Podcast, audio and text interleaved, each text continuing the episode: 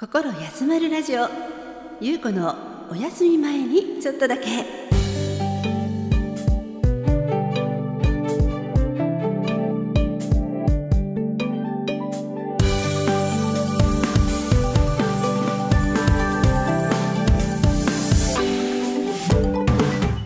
今日もあなたのリラックスタイムにちょっとだけお邪魔させてください。パーソナリティはノロタンズボーカルのゆうこです。まるであなたが私のお部屋に遊びに来てくれたようなリラックスした時間を一緒に過ごしたいをコンセプトに心が少し温まるような話題や素敵な音楽などをご紹介させていただく番組です。お休み前のちょっとの時間私と一緒に心休まる時間を過ごしていただけませんか？そして新たな気持ちで明日へ GO を目指して元気が出るようなおしゃべりをしていきたいと思います。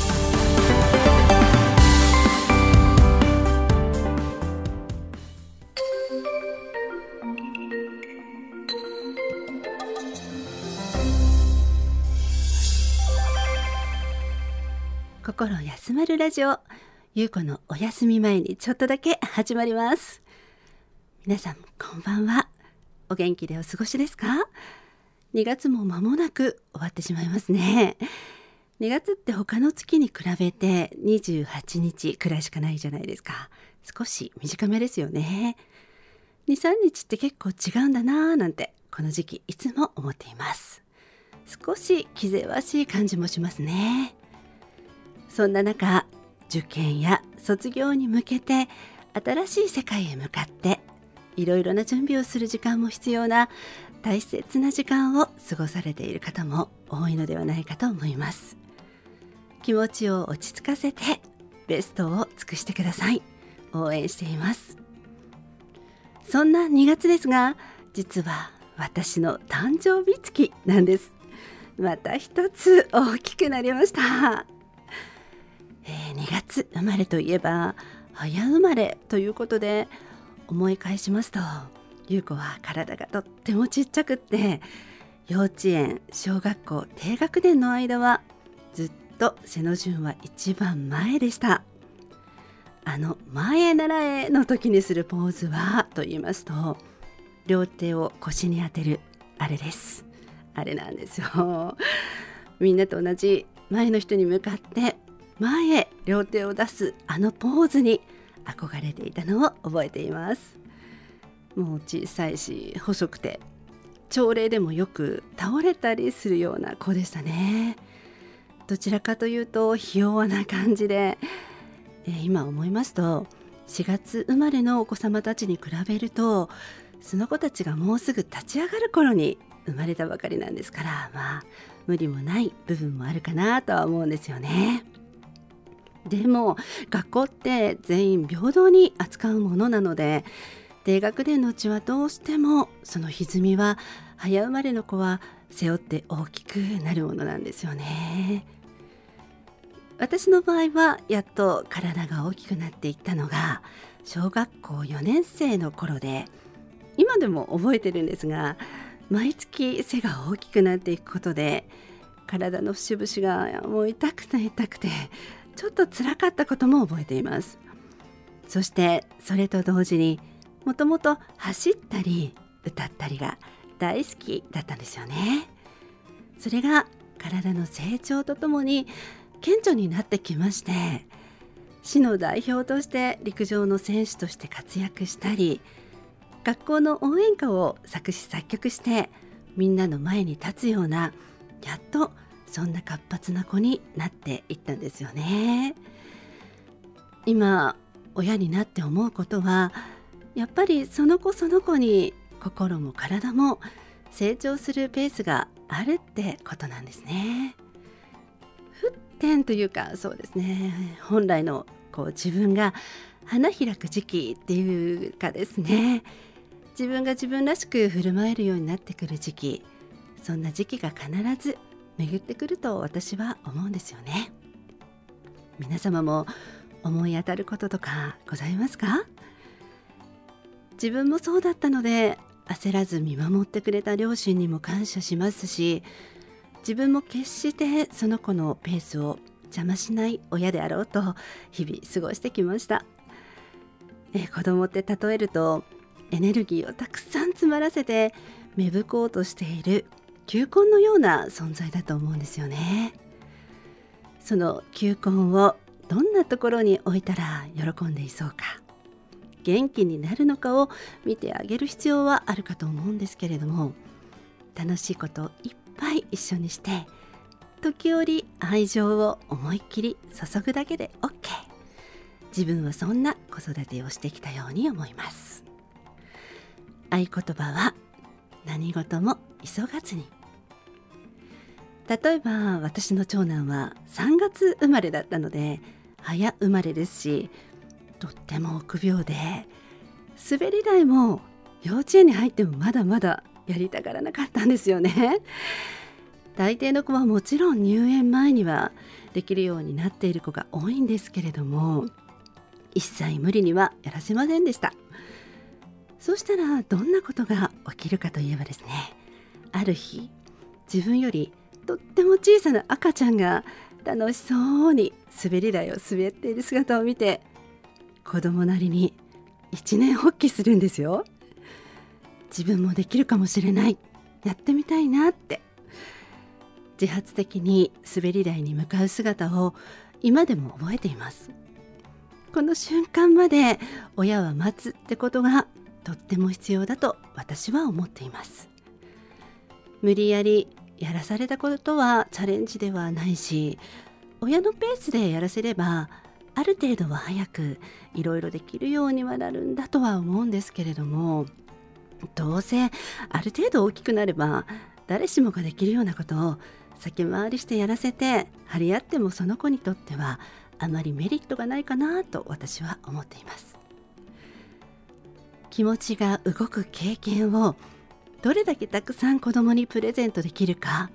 見守れるかが本当に大切なことだと今思っています。球根のお花といえばもうすぐチューリップの咲く春がやってきます。毎年秋頃プランターに植えて春の芽吹きを楽しみに待っているところです。チューリップは冬の寒さがあってこそ美しく咲く花です。時には寒さにただ耐えているような姿も未来へ向かって咲こうと準備している。そんなことなのかもしれません。自分も含めて辛い時誰かに見守っていてもらえたらきっとまだまだ頑張れるような気がしますし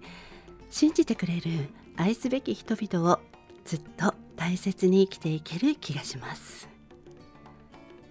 春に美しいチューリップを見たら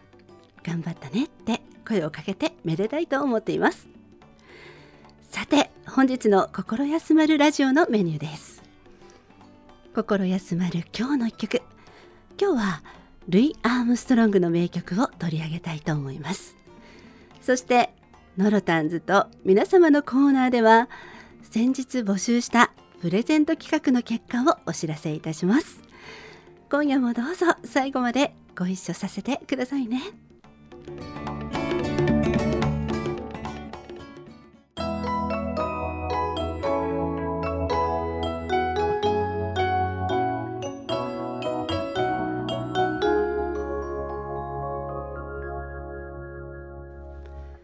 今日も心休まる音楽をあなたに。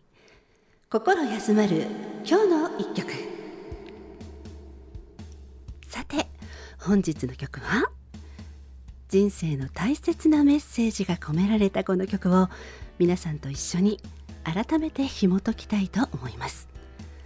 What a Wonderful World 放題。この素晴らしき世界。ルイ・アームストロングです。ルイ・アームストロングはかの有名なアメリカのミュージシャンでジャズトランペット奏者でありボーカリストです。生涯の収録曲は1000曲以上。ジャズだけでなく近代のポピュラー音楽シーンにも影響を与えた偉人として世界的にとても有名な方です。現在放送中の NHK 朝の連続ドラマ「カムカムエヴリバディ」でも2代目ヒロインルイの名前のルーツだったりと主人公の人生に深く関わる楽曲として彼のヒット曲の「On the Sunny Side of the Street」が劇中で取り上げられストーリーの中枢になっているなど日本でも現在話題になっているジャズ界のレジェンドです。彼はトランペットだけでなく歌声も非常にユニークで一度聴いたら忘れないようなお声。そして愛嬌のあるお顔も含めて楽曲は全世界で未だ色あせることなく愛され続けております。そんな彼のニックネームはサッチモ。こちらもジャズ界の超レジェンドのエラ・フィッツジェラルドが彼の大きな口を見て「サッチョマウス」と叫んだことがきっかけとか。可愛らしいエピソードですね。そんなジャズ界のレジェンドのサッチモことルイ・アームストロングの生い立ちは決して楽なものではなかったようです。彼のバックグラウンドを少し紹介いたしましょう。彼の自伝の「My Life in New Orleans」を読ませていただいたところによれば彼は1901年にアメリカのニューオーリンズの町に生まれました。とても貧しい地区だったとのことですがどこかしら最新のジャズが聴ける街だったようです。当時はお葬式があればブラスバンドが演奏し店などの宣伝のための楽団が街を練り歩きという時代で音楽にあふれていたようです。そんな中でもルイが特に音楽に触れた場が当時黒人教会と呼ばれる教会での礼拝の音楽だったと言われています。そこは音楽と熱いリズムにあふれる場所だったようでルイはこの教会で小さい頃から歌そして音楽を学んだと言われています。そんな町で育ったルイですがその生い立ちはというとルイが生まれて間もなく父母は喧嘩別れをしてしまいルイは5歳になるまで白人の家のメイドをしていた祖母に育てられることとなります。祖母は日曜日になると必ずルイを連れて近所の教会に出かけたようでした。そんなおばあ様の影響もあって彼は幼くして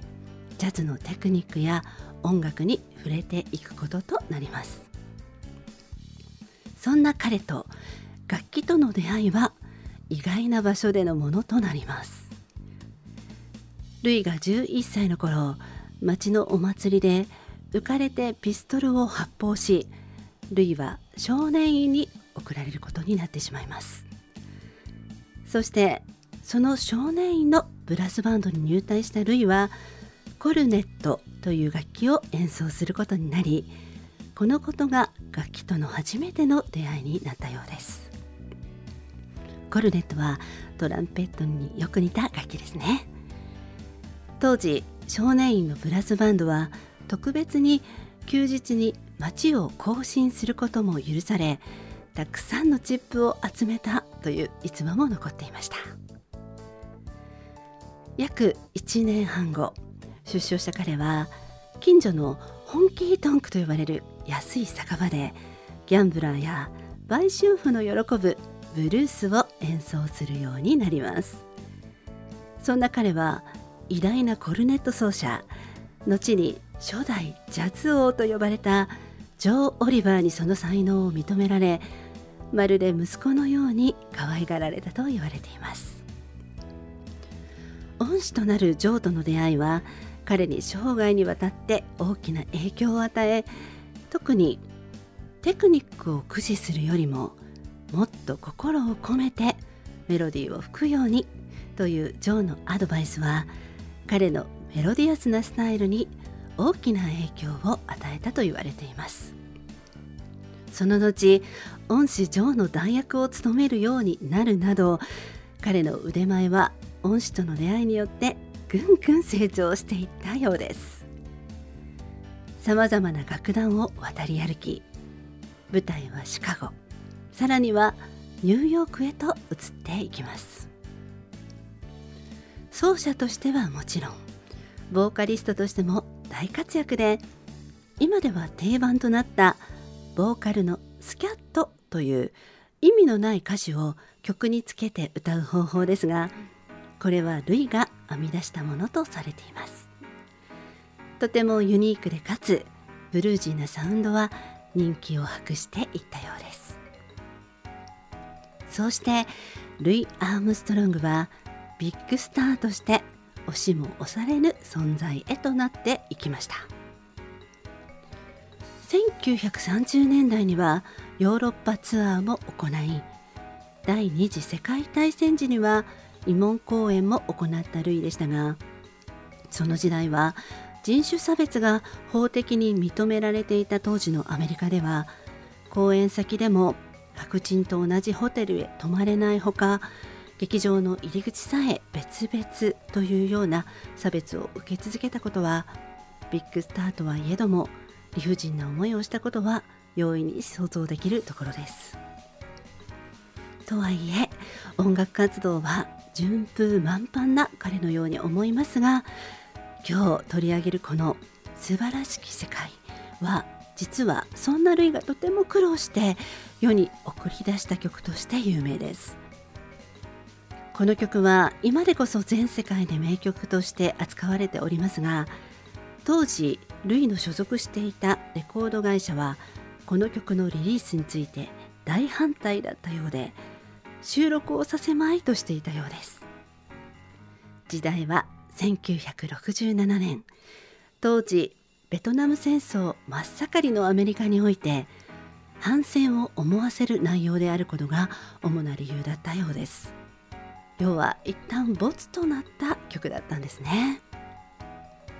しかしながらルイはこの曲をとても気に入りラスベガスでの自身のパーティーの後のわずかな時間でこの曲を収録しようとします。そのことを知ったレコード会社の社長は怒り阻止しようとしますがなんとか周囲が説得し収録はできたものの社長は予算も最低限しかつけずこの曲の宣伝を全く行わないという強硬手段に出ました。その結果アメリカではこの曲は当時はビルボードにランクインしなかったという歴史があります。しかしながら一方ヨーロッパの音楽シーンでは受け入れられ全英チャートでは29週連続トップ1になるという快挙を成し遂げます。全世界の方にはこの彼の愛にあふれたメッセージがこもった音楽が心に届いたのです。愛平和調和という時代を超えたメッセージを通して今もなお私たちに問いかけているような気がします。彼は1970年のバージョンの曲のイントロでこう言っています。最近若者たちがよくわしにこう言ってくるんだ。この素晴らしき世界ってどういう意味なんですか？世界中で戦争が絶えないですよね。それも素晴らしいってことなんですか？危機や環境汚染はどうなの？全然素晴らしくなんてないんじゃないの？おいおい若者たちまあ落ち着いてこのじいさんの言うことを聞いてくれ。俺には世界がそんなに悪いだけのものだって思えないんだよ。我々人間が世界にしていることが悪いだけなんじゃないかと。俺は世界自体は悪いんじゃないと思うんだ。だから世界にもう少しだけ目を向けるチャンスさえあればみんなその素晴らしさがわかるんじゃないかってことなんだ。愛だよ、愛。それが秘訣だと思うんだ。もしもっとみんなが互いに愛し合ったら、山積みと思われている問題はやがてなくなり、そして世界はとびっきり面白いものになると信じている。だからこの老いぼれじいさんは世界は素晴らしいって歌い続けてるのさ。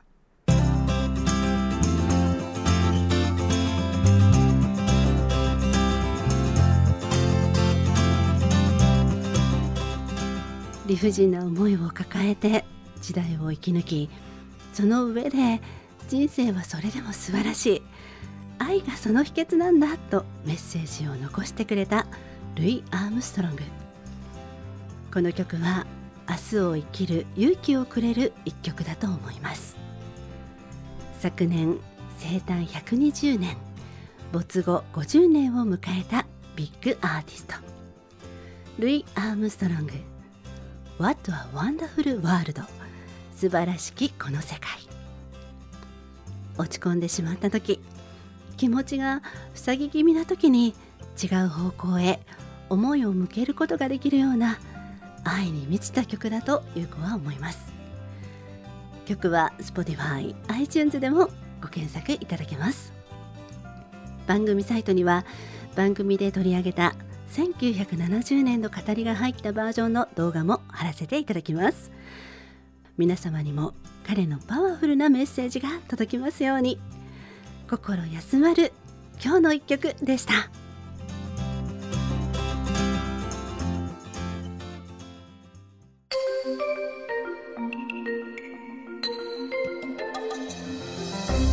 心休まるラジオ。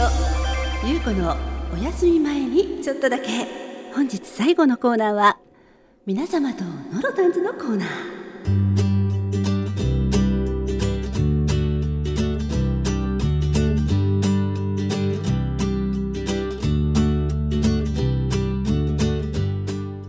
このコーナーはノロタンズと皆様との接点になるよう温めていきたいと思っています。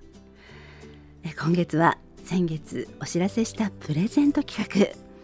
お便りをいただくことができました。本当にありがとうございました。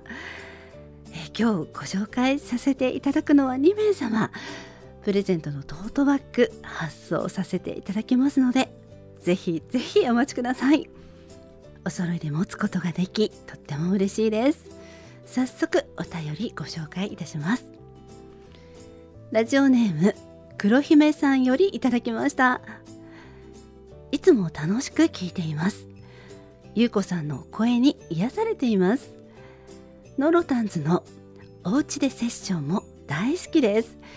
次はどの昭和の名曲が来るか楽しみにしています。といただきました。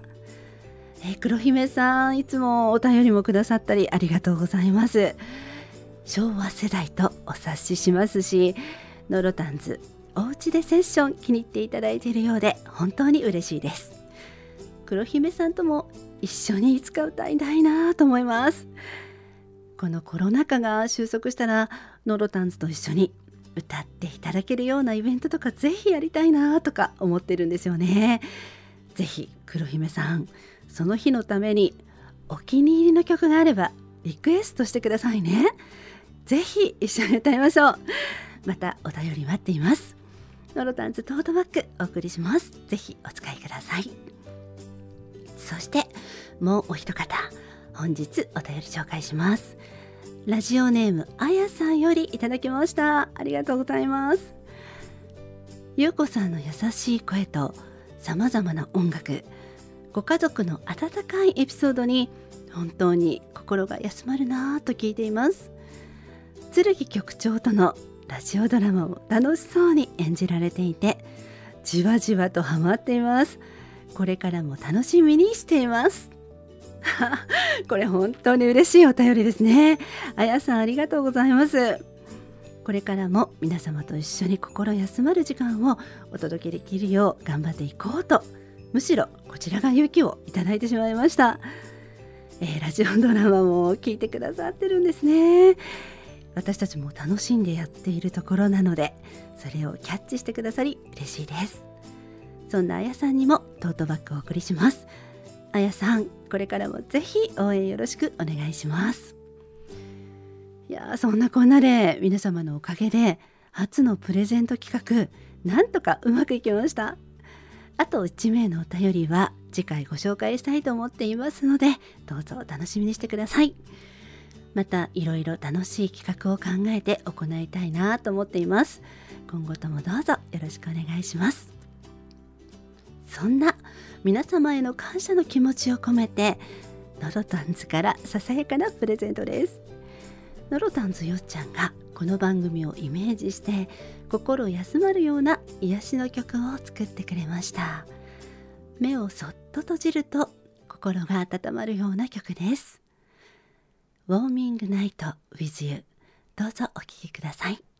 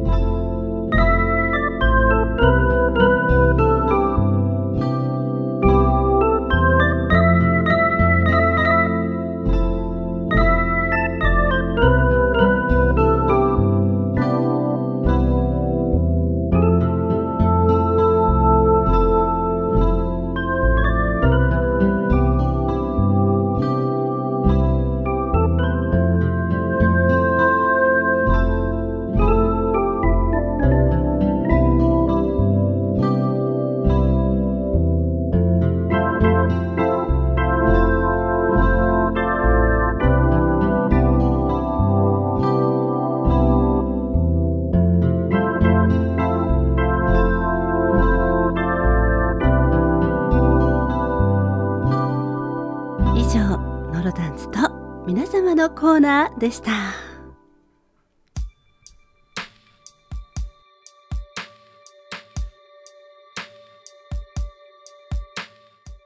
心休まるラジオ。そろそろお別れの時間です、えー実はゆうこ自身この2月は個人的に体調を崩してしまったりいろいろあったりして時折心折れそうになったりしましたがこのラジオで皆さんに励ましていただけたり寄り添っていただけたり本当にリスナーの皆様には感謝の気持ちでいっぱいです。この時間が何より大切に思っています。いつか皆様にもお会いできる機会が持てますように一日も早く笑顔で集える世界になるよう願ってやみません。今月も最後まで聞いてくださってありがとう。心休まるラジオゆうこのお休み前にちょっとだけ。パーソナリティはノロタンズゆうこでした。また来月お会いしましょう。おやすみなさい。